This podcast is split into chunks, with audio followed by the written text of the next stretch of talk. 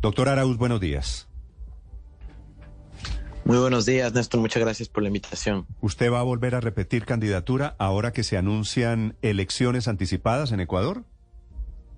Mire, yo soy un militante de la Revolución Ciudadana, estaré donde me ponga la historia, donde me ponga mi movimiento, pero ahorita los nombres todavía no son lo importante. Primero tenemos que construir un gran bloque histórico, una gran coalición, un frente amplio, eh, principalmente con la CONAIE, Confederación Nacionalidades Indígenas del Ecuador, eh, y a partir de ahí construir eh, una plataforma programática hacia adelante. Tenemos poco tiempo y nuestro empeño está en aquello. Sí, doctor Arauz, quiero preguntarle con todo el respeto del mundo si usted es el candidato del expresidente Correa en esta crisis política en Ecuador.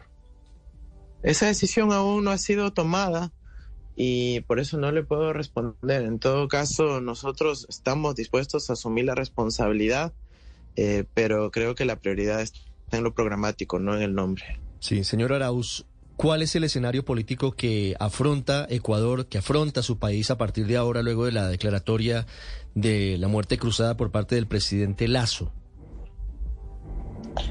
El Ecuador está ahorita en un momento de, de, tensión, todavía no hay una decisión final respecto a la constitucionalidad del decreto de muerte cruzada, pero yo creo que dado que los militares salieron a decir que era constitucional, estamos ante un hecho consumado preocupante, por cierto, pero un hecho consumado, eh, que da una oportunidad histórica de que el pueblo ecuatoriano pueda volver a pronunciarse democráticamente, pero que lamentablemente genera un riesgo y es que Guillermo Lazo puede emitir decretos, leyes en materia económica y en donde la preocupación nuestra está en que Lazo ha tenido siempre la intención de privatizar los fondos de pensiones de la seguridad social en donde se beneficiaría directamente su banco, el Banco de Guayaquil. Eh, los ecuatorianos estamos atentos a eso y vamos a impedirlo a toda costa. Sí, señor Arauz, en cualquier caso, las elecciones serían muy pronto. Eh, de acuerdo con lo que dijo el Consejo Electoral, serían el máximo a más tardar el 24 de mayo.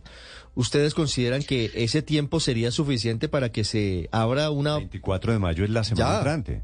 Y ahí, y ahí se va a decretar la, Pero ese Es el plazo, ese es el plazo para, para, la fecha. para convocar no, no, no, elecciones. Perdón, sí, el 24 de mayo es la convocatoria a elecciones que se realizarían a fines del mes de agosto, la primera vuelta, y en el mes de octubre la segunda vuelta.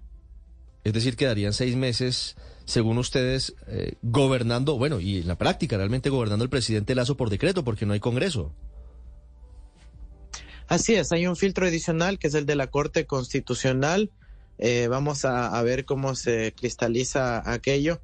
Eh, creemos que la Corte Constitucional para cada decreto ley tendrá que ir frenando las ambiciones personales plutocráticas de Guillermo Lazo y evitar que pasen esas leyes que lo único que buscan es desarmar los derechos de los trabajadores ecuatorianos, de la eh, seguridad social de los ecuatorianos, eh, entre otros. Sí.